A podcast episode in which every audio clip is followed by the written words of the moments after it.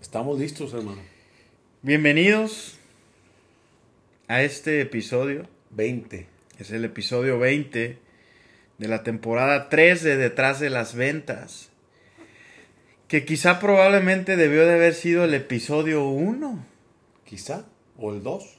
o el 2, pero el no tres. el 20. 20 de la De la temporada 3, güey.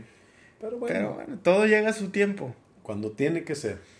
Los tiempos de Dios son perfectos, mi hermano. Exactamente. Aquí estamos y hoy tenemos un invitado muy especial. Eh, podemos decir que es piedra angular de este proyecto. es más, me atrevo a decir que sin él esto no sería posible. Y lo tenemos aquí para entrevistarlo. Para entrevistarlo y pues él, quizá ya lo conocen, es el señor Álvaro Aldrete. Bienvenido. Gracias. Gracias por invitarme. Un gusto tenerte en mi podcast que tengo con Álvaro Aldrete. ¿No, hoy no vino? No, hoy no vino. Este. Y pues. Vamos empezando. Cuéntame. ¿Dónde naciste? ¿Cómo era tu vida de pequeño? ¿Todavía te acuerdas? O sea, la intención del podcast de hoy. Fíjate que qué bueno que, que se te ocurrió esta idea de tener la entrevista hoy. Que, que la teníamos pendiente después de que te entrevisté yo. Porque hoy la gente va a conocer dos verdades. Una, que no soy tan viejo como me haces aparentar. Y dos, que si nos sometieran a un estudio de edad biológica, por mucho, debes de ser 10 o 15 años mayor que yo, güey. O sea, eh, ya estoy sintiendo mucha agresividad en muy, tu muy- respuesta, es la que ya, verdad. es que ya es cansado. Ya te o sea, cansaste. Es Vamos, la edad. va- vamos a algunos. Ya la gente, la gente dice, oye, pues para los 60 años que te calculamos con Rodrigo no, No. te ves tan madreado, te ves como de 50, ¿no? Pero contestando tu pregunta, nací en la Perla Tapatía, en Guadalajara, Jalisco, un 5 de junio de 1976. fíjate. O sea, 76. hoy hace 47 años y algunos meses. Y pues nada, en la Perla Tapatía, soy tapatío. O sea, en el 76 estaba López Portillo de presidente. Puede ser, no me No, acuerdo. no sabes me acuerdo, eso. estaba, estaba recién nacido. ¿Tú crees que sé quién era el presidente? güey? O sea, es una información importante. realmente no me acuerdo, pero o sea, sí me acuerdo de él, de presidente. Entonces, en, en mi vida fue presidente. Oye, ¿y qué te gustaba hacer de chavo? ¿Qué, qué- qué- cuáles eran tus hobbies? Fíjate que, eh, eh, aunque usted no lo crea, era un tipo sumamente tímido. Eh, me gustaba, pues no me gustaba, me llevaban al fútbol y no era lo mío. Creo que alguna vez les he compartido que mi apodo era el patas tontas, o sea, creo que talento en ese, en ese ramo no tenía. Jugaba tenis, intentaba, me gustaba mucho la bicicleta, la, ¿De montaña? la BMX. Ah, y tenía claro. unos amigos que eran muy perros para la bici y yo intentaba y tenía... Pero eras muy alto. ¿Ya siempre has sido muy alto? O sea, ¿o hubo como que el estirón? O sea, sí, como creo que siempre hubo el estirón, pero, pero yo sí estuve en los últimos lugares de la fila del colegio, siempre sí. O sea, siempre fui un tipo más, más alto del promedio. Pero me gustaba mucho la bici, más allá, o sea, la verdad es que más allá de la altura, pues yo, como tú sabes, tenía algo de sobrepeso o mucho y, y, pues no era un tipo muy hábil en la bicicleta, güey. O sea, entonces Como veía a mis cuan- amigos Cuando dices como tú sabes, ¿te refieres a que yo ya sabía eso o como yo No, pues, estoy? ¿Tú te acuerdas? Yo sé qué es eso. ¿Me explicas? recordarás que cuando estábamos chavitos, bueno, tú mucho más que yo, íbamos a esquiar y aunque te llevaba 10 años, pues te acuerdas que yo era un tipo con sobrepeso. Pero bueno, eso, eso no es la historia. La historia es que no tenía muchas habilidades para la bicicleta y tenía amigos que eran muy hábiles. Entonces andábamos por la calle en la bicicleta y nos íbamos al centro y veía a estos güeyes haciendo el freestyle y yo intentaba y pues no me daba, güey. Y por más que compraba los aditamentos necesarios, no. no era. Y lo mismo me pasaba con la patineta. Me encantaba la patineta, pero pues no podía hacer más trucos que, que no caerme. O sea, mantener el equilibrio ya era un reto para mí, güey. Por, por la altura, porque pues el, el- el centro Sí, claro. de gravedad Sí. está mucho más alto, más el peso, más todo lo demás. Pero, pues nada, a, a todo le, le entraba. Quizá no era muy bueno para los deportes, pero me gustaba el tenis, me gustaba el fútbol, me gustaba la bici y me gustaba mucho la, la patineta. Este, el golf no, no estaba en mis deportes favoritos. Eso lo, lo adopté mucho más grande, ya, ya que era mayor de edad, como a los 19, 20. pero por ahí iba un poco. ¿Infancia feliz? Eh, infancia interesante. Hay parte de mi infancia que sigue borrada, pero no sabía que esto era terapia. no, Este, no, bueno, es plática. no, la, la verdad es que, pues, hoy en día tengo una relación poca madre con mi papá que, que está en el cielo, mi mamá y mi hermana. Pero cuando era pequeño, eh, mis papás se divorciaron cuando yo era muy chavo. Yo tenía seis años. Y, y si bien la neta llevaban muy buena relación, eh, pues no fue fácil, güey. O sea, no es fácil que se te vaya el héroe de tu casa, aunque sigas en comunicación con él, que estés en tu casa con tu mamá y con tu hermana. Mi hermana es un ángel, es un amor, este, pero es seis años y medio mayor que yo, aunque no se nota, y eso es la neta, sí se ve como de mi edad. Pero, pero pues debe de haber sido rudo tener un morrito confundido, necio, güey, este, y ella, Sí, pues en claro. su pubertad, mi jefa, la verdad, tipaza, pero pues trabajadorcísima, te recordarás que en aquel entonces, no recordarás aquel entonces, pero porque no habías nacido, pero en aquel entonces había solamente dos o tres canales en la televisión y mi mamá tenía un programa de televisión. Entonces, Órale. este, y era muy activa y además tenía programa de televisión y trabajaba en la Universidad de Guadalajara y además estudiaba al mismo tiempo, entonces, puta, pues era, era una situación complicada y mi hermana era la que estaba a, a cargo de mí la mayor parte del tiempo sin que mi mamá dejara de, de llevar la responsabilidad, pero pues era feliz, creo que sí, pero también retadora, ¿no? ¿Y te acuerdas de en algún momento, o, o más bien, cuéntanos cuándo fue la primera vez en tu vida que dijiste, a esto quisiera dedicarme? Probablemente no pasó, pero... pero, ¿te acuerdas? O sea, en algún momento de tu niñez, adolescencia, que digas, esto me encantaría hacer en mi vida. O sea, esto de las ventas, No, o sea, ¿qué fue lo que pensaste que querías hacer toda tu vida? no, pues... Así como el niño que bombero o policía o lo que sea. No, yo, yo sí, en algún momento de mi vida pensé que quería seguir la, la línea de mi papá. Mi papá era ingeniero civil, construía, y yo lo acompañaba mucho a las obras y eso. Y, y sí, en algún momento de mi vida pensé que quería ser ingeniero civil, pero eh, cuando tuve cerca la oportunidad de estudiar una carrera, esta historia creo que ya la, la he compartido, pero me empezó a llamar más el lado de las finanzas. Ok. Y yo, mi papá siempre dijo que, que nuestra herencia iba a ser la educación. Y que nosotros escogiéramos qué queríamos estudiar, pero que teníamos que estudiar una carrera y que esa iba a ser nuestra herencia. Entonces yo me acerqué con mi papá estando en tercero de prepa le dije, ya sé lo que quiero estudiar, quiero estudiar finanzas. Hice mi examen de admisión en la Universidad Panamericana para Finanzas. Lo pasé le dije, ya está, voy a estudiar finanzas. Y me dijo, está muy bien, solo te quiero hacer una recomendación si estudias finanzas y pasado mañana te late especializarte en ingeniería, vas a tener que estudiar una carrera de ingeniería. Y si estudias una ingeniería y el día de mañana quieres especializarte en finanzas, va a ser mucho más sencillo porque solo estudias un posgrado. Y me hizo sentido lo que me dijo, entonces cambié de parecer y me metí originalmente a la carrera de ingeniería electromecánica. No manches. Empecé como ingeniero electromecánico, este, Suena divertido. era muy divertido.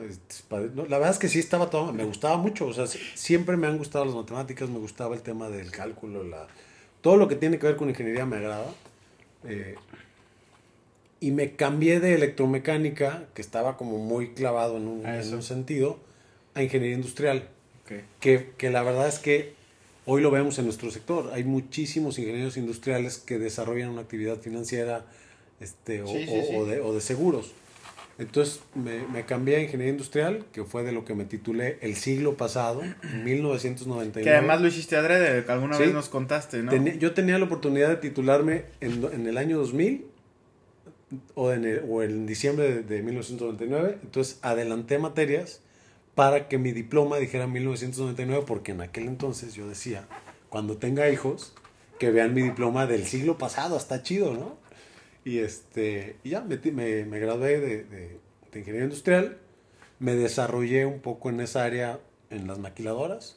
Mi- Mis primeras chambas fueron en Flextronics y en, en las maquiladoras y después en la parte de proveeduría para ellos.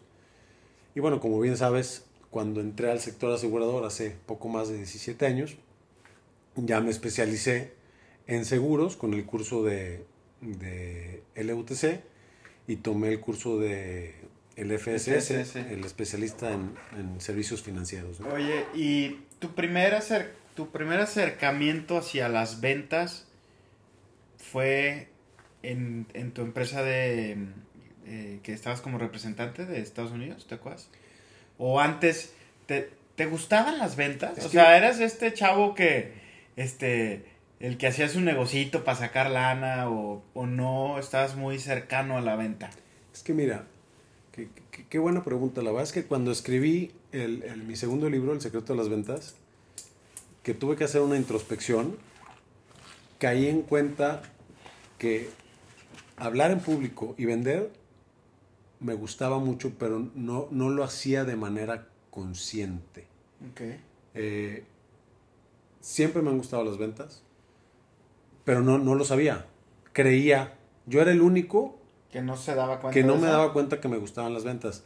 O sea, para empezar, me gustaba organizar eventos, ¿no? Estaba muy cerca de los amigos que, que me, me encantaba estar en, en las O fiestas. sea, las relaciones públicas, Las eso relaciones siempre públicas- ha sido tú. Siempre, tu siempre, fuerte. siempre se me han dado, la verdad es que sí ha sido muy fuerte. Pero, eh, por ejemplo, alguna ocasión tuve una tienda de ropa de saldos, de una marca reconocida en Guadalajara, con, con un amigo que le digo mi, mi socito, este, Pepe, José Luis.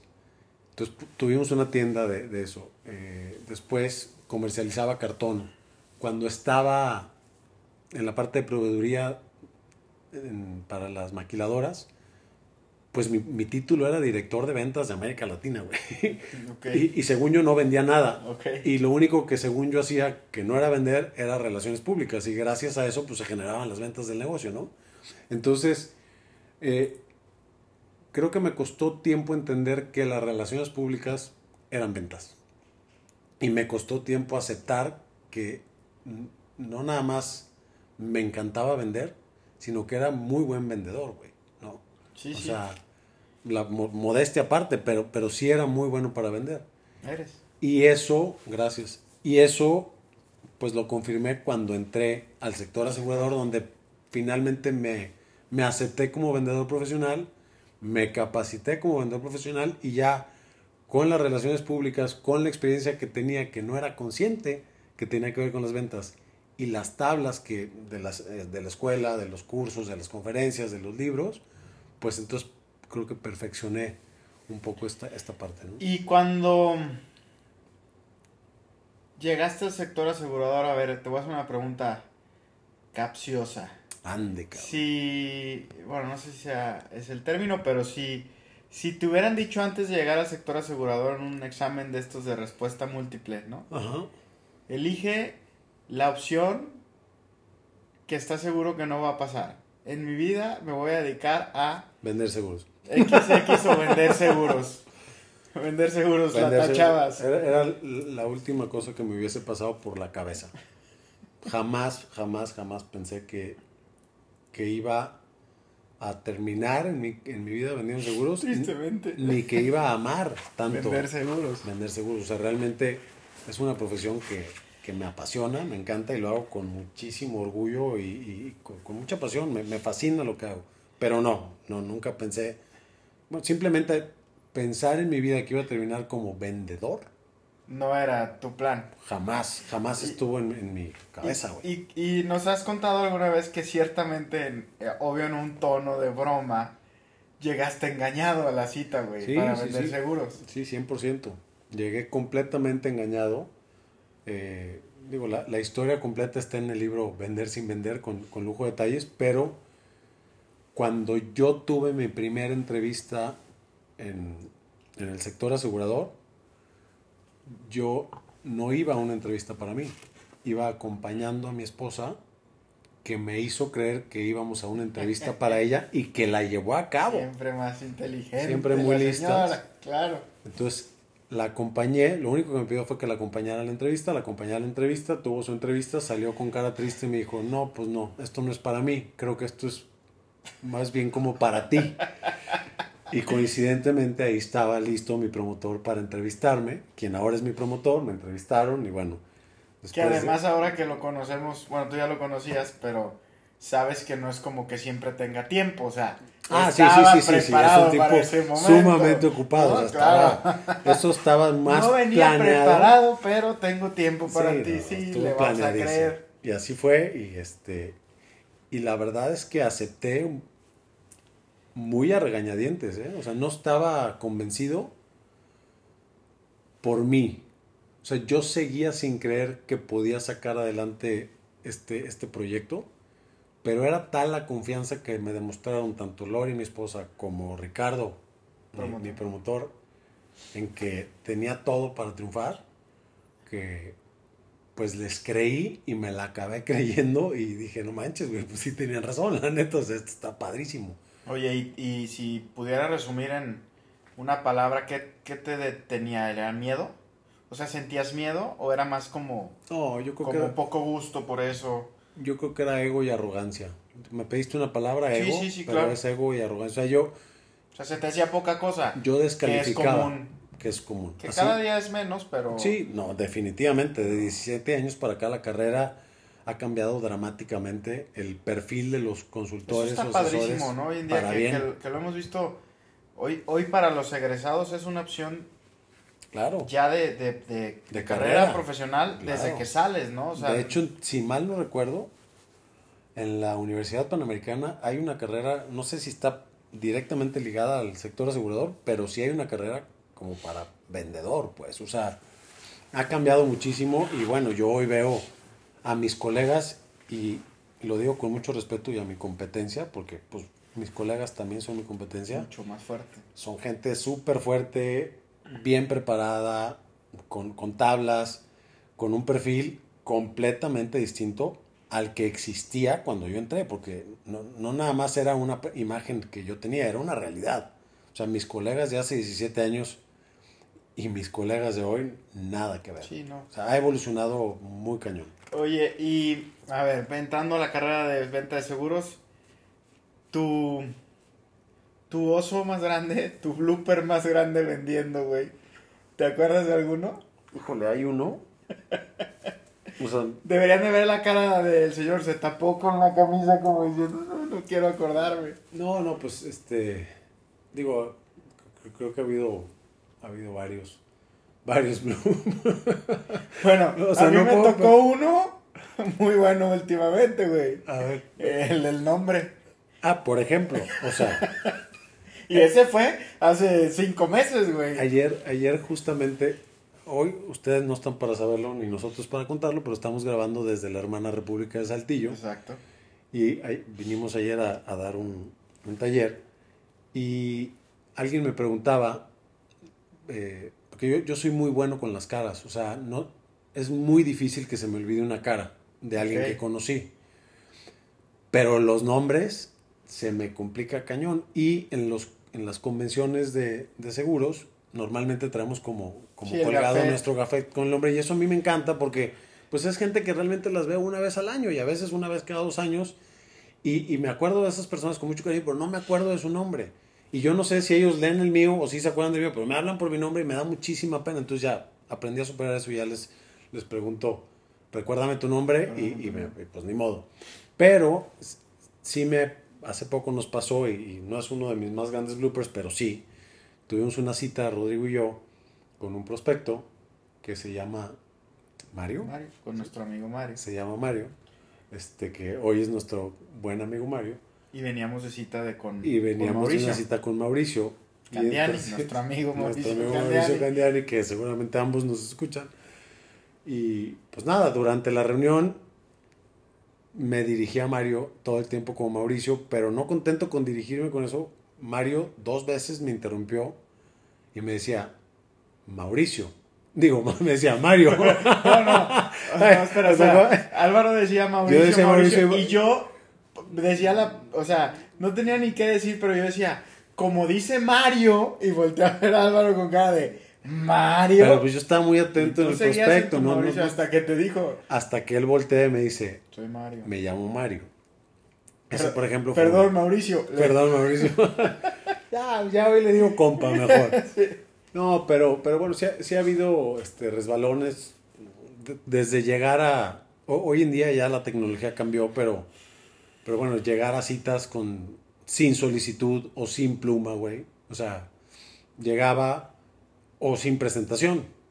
Y entonces, pues, la platicaba y me decían, va, y, no tenía dónde firmar la solicitud. Este, o nada, o sea, ofrecerle una segubeca a alguien que no tenía hijos, o sea, cositas así, pues, que pasan en, en el negocio, ¿no? O sea, este, y así. Oye, y, y un momento que te hayas sentido bastante mal en esta profesión, o sea, que te hayas sentido lastimado por alguien, por algo que dijo algún prospecto, cliente, porque pues pasa, ¿no? La verdad, te soy franco, eh, digo, al, al- al inicio sí, sí me, me daba mucho encargo. Yo soy una persona sumamente puntual y respetuosa de los tiempos. Y al, al principio me daba mucho coraje que la gente llegara tarde, me dejara plantada, pero, pero más que sentirme herido, me, me daba pues, me daba coraje, güey, porque yo esperaba que las personas fuesen como yo. Pero no, lo, lo, lo único que sí en algún momento me, me llegó a frustrar demasiado, creo que en este periodo de la migración de la, o de la evolución derivada de la tecnología, la curva de aprendizaje con, con la y las compañías aseguradoras que representamos, me, me, me llegó a desesperar demasiado. O sea, sí dije, no puede ser, esta curva de aprendizaje ya se tardó mucho, güey. O sea, ya estaba muy cansado de, de venir de un proceso que ya funcionaba perfectamente, que obviamente pues estaba en proceso de mejora, pero cada, cada venta era un dolor de estómago, era un proceso eh, desesperante y ahí sí estuve, te, te lo digo honestamente, a punto de decir al carajo con esto, o sea, ya no puedo más. El- e- esa pasión y ese agrado y esa alegría que sentía de, de vender se me quitaba cuando pasábamos por un proceso tan difícil para terminar el proceso de venta, ¿sabes? Sí, claro. Este, y, y honestamente, creo que hoy ha mejorado. Todavía sigue habiendo sus, sus fallas, pero pues me di cuenta que el que tenía que cambiar era yo, güey. Y lo que hice fue, pues ahora, cuando hago un proceso inicial de venta y cierro una venta, le, le genero una expectativa mucho más real a mi cliente y a mí de lo que se va a tardar el proceso mientras se acaba de perfeccionar, ¿no? Entonces ya, ya el, el- el dolor, el estómago ya no duele tanto, pero creo que fue más por ahí que, que un rechazo, una falta de respeto de algún cliente. Honestamente, creo que no, no ha habido. Eh, tu primer plática, tu Ok. primer conferencia, aunque haya sido, digo, nos pasa que, que el- le ponemos conferencia cuando ya es más gente, ¿no? Pero tu primer plática en este sector, ¿te acuerdas dónde fue? En este sector, Sí, en este sector. O sea, la primera vez que alguna promotoría, agencia lo que sea te invitó a dar tu testimonio. ¿Te acuerdas? este, sí, sí me acuerdo perfectamente. Fue en un hotel que está sobre López Mateos, Ujú. De, saliendo el paso nivel del lado derecho, me invitó el Pelón y su promotoría. Pelón y, y Cristi, en aquel entonces estaba Cristi, y, y me invitaron a, a darles un testimonio ahí, y fue, fue mi primer plática de, de seguros. Mi primer plática en público fue en la secundaria. O sea, yo me metí a los concursos de oratoria, me encantaba. Órale. Y recuerdo Y muy- además nos con... Ah, me- contaste que tú escribías sí, tus este, poemas, güey. Sí, un- en un concurso de oratoria. Álvaro Aldrete. Ah, este, madre. nos pidieron es- re- re- recitar un poema. Me acuerdo muy bien de dos cosas. Una, que un tocayo recitó una canción. Bien Esa- listo. Esa es buena, güey. Muy listo, un tocayo. Hawái de vacaciones. Recitó una canción. Mis felicitaciones. así, tal cual. Qué lindo el Instagram. Creo que era una de Pedro Infante, no sé, pero se, se- o sea, obviamente. idea, y además, pues la mayoría de los chavos no sabíamos que era una canción de Sí, Pedro claro. Infante, pero sí lo, sí lo cacharon. Y yo recité un poema que yo había escrito. Me, me gustaba mucho, no sé si se llaman poemas o rimas, pero era un híbrido entre rimas y, y poemas que, que hacía. De, de chavo escribía muchos. Era cuando todavía tenías Cuando corazón. tenía corazón. No, Mira, qué bonito. Tú, digo, es, es otra cosa que quizá ahorita estoy corroborando, pero escribir me gustaba desde morro, ¿no? Este, Sí, y, lo- y- y- y hoy la- lo has explotado más con... y, y hoy en día sigo, este, o sea, escribiendo con, con mucha frecuencia cartas a mis hijos, a mi esposa, este, a mi mamá, a, a- a la gente que quiero, le, le sigo escribiendo. Me gusta mucho escribir, pero ya lo hago en computadora porque al igual que tú tenemos una letra De de doctor. Es más, ayer que estábamos firmando los libros, decía, pobre la gente que me dice, dedícamelo, güey. O sea, nunca van a entender Nuestros- qué les dije, güey. ¿Qué les es- nuestras dedicatorias suenan como el guate que te acabo de poner gringo, güey. Ah, sí, sí, sí. Con un acento sureño cañón. No se entiende ni madres. Pero bueno, gente que les hemos dedicado libros va con muchísimo cariño, la verdad. Pero sí. Yo te, te, te comparto rápidamente la razón de mi mala letra, cabrón. Hay una razón de ser. ¿Cuál es? Yo, la primaria y hasta, creo que primero y secundaria, estudié en el colegio alemán. Y en el colegio alemán te enseñaban a escribir manuscrito, eh, Ok. letra Sí, cursiva. sí, letra cursiva. Y de verdad, no es mentira, si tú ves mis cuadernos, Son bonitos en letra cursiva. yo tenía una letra muy bonita. Pero en segundo de prepa, derivado de que me invitaron a salirme del colegio alemán, Sí, sí. los Porque del no colegio... traías tanta facha alemana, Eh, me sí, supongo. sí, como no era tan... Más británico sí, andabas. era más british. Entonces me cambio a- al Cumbres, en segundo secundaria, y en el Cumbres tenías que escribir Molde. a fuerza con letra de molde. Entonces, pues me costó un trabajar, porque yo no sabía ni, ni cómo se hacía la A, güey, la neta. Entonces empecé a migrar a letra de molde, y cuando, em, cuando escribe rápido, pues hago una mezcolanza de, de una con la otra. Si quiero escribir bonito letra cursiva, o sea, si lo hago con paciencia, que eso es algo que tengo que seguir trabajando, no es una de mis virtudes, pues me queda bien. Pero cuando escribo rápido, que tienes, eh, que no se, espero no se malinterprete, pero tienes una fila de personas esperando que les firmes un libro, pues escribes en madriza y hago esta combinación. Pero esa es la razón de mi, de mi letra interesante. Oye, para ir terminando, este, te voy a hacer unas preguntas. ¿Comida favorita? Híjole, sushi. Ay, qué difícil. Em, ¿Ciudad más bonita que has conocido en el mundo? Híjole, este. No, no, no te puedo decir una. Hay, hay varias. Hay varias. O sea, Nueva York me fascina, Washington me, me, me fascina y París me, me vuelve loco, pero me, me costaría trabajo decirte una. ¿Tequila o mezcal? Ay, me, me gana más el tequila, pero los dos me gustan. Ok. Este, ¿golf o tenis? Golf. Em, ¿El vuelo más largo que has hecho en tu vida? ¿Cuántas horas fue? Pues creo que fue a Dubai, no me acuerdo un chorro. Sí, fue a, a Dubai. La- no sé, muchas, veintitantas, y estoy a punto de hacer uno, no completo, pero, pero dos tramos larguísimos la próxima semana. ¿A China va? Nos vamos a China, pero nos vamos vía Europa. Entonces, creo que va, va a ser, estoy a punto de experimentarlo. Cuando escuchen este podcast ya lo Ya experimenté. ¿Vender seguros o dar conferencias? Dar conferencias. Mi pasión es dar conferencias. ¿Solo o acompañado? Ay, gordo. No, la verdad es que disfruto mucho el- la, la- la mancuerna. Está más fácil equivocarse, ¿va? Es, es muy divertido la mancuerna, la verdad, sí. Este. Reír o llorar. No, por reír, me encanta reírme. Mucho. Noche o día. Día, soy más diurno. Tres palabras con las que resumirías tu historia en la industria de las ventas. Este, disciplina, persistencia y pasión.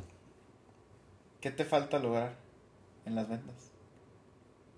Híjole, pues hon- hon- honestamente creo, me siento muy satisfecho con lo que he logrado y creo que ma- mantenerme, o sea, creo que eso es el logro más grande de mi vida en ventas, que estoy en un punto que no es falta de ambición, ni, ni mucho menos, pero que ya aprendí a equilibrar mi vida para sentirme pleno y satisfecho con lo que estoy haciendo. O sea, no, no, no, no me llaman más los reconocimientos, o sea, me encanta el reconocimiento, pero no estoy en esto por el reconocimiento, o sea, estoy en esto por el equilibrio que genera en mi vida. ¿Volar en avión privado o tener un yate? Este. Volar en, en avión O sea, tener un avión privado o Volar, tener un yate. volar en avión comercial y que mis amigos tengan yate y avión privado. Esa es una gran decisión. Pues qué buena plática. Este, quería hacerte llorar como Jordi hace llorar a sus... Pero ya vi que es difícil, güey. Aunque me río de Jordi. No, no, no, no es fácil. Qué fuerte. ¿Cómo dices? No, no, qué fuerte. ¿En serio? Pues, qué bonita plática. Creo que da para más tiempo. Pero la, la finalidad de hoy era que te conocieran un poco más. Una probadita. Una probadita. Que yo creo que después de 70, 80 episodios de podcast ya era momento que supiéramos que prefieres el tequila que el mezcal. Sí. Y pues decirle a la gente que nos vemos en 15 días Nos con sorpresas. Nos escuchamos en 15 Vienen días. con sorpresas, Vienen sí. cosas buenas. Este, decirle a la gente que este podcast va dedicado para nuestro amigo Yaquelito. Yaquelito. El gran Yaquelito, si alguien va a A Punta Punta, Cana, Cana, pregunte pregunte por por Yaquelito. y, y bueno, por ahí escuché un dicho el otro día que me quedé con una enorme duda que voy a abrir la pregunta a nuestro público. Si alguien sabe esta frase de es como el agua y la papaya. No entendí, güey. No, o sea, y eso ¿En- que eres un se- ser humano dicharachero, Sí, sí. Yo, conocedor de refranes, yo, yo pero, escuché a mi padre decir muchos dichos. pero ese no. Pero ese de como el agua y la papaya es algo que jamás habíamos Pero escuchado. Pero si alguien Abrimos, sabe si alguien sabe, por favor, díganos. cómo, a qué hace alusión esa comparación, por favor, compártanoslo. Qué gusto. Muchísimas gracias, Rod, un placer. Gente bella, gracias por escucharnos. Nos escuchamos en 15 días. Bye.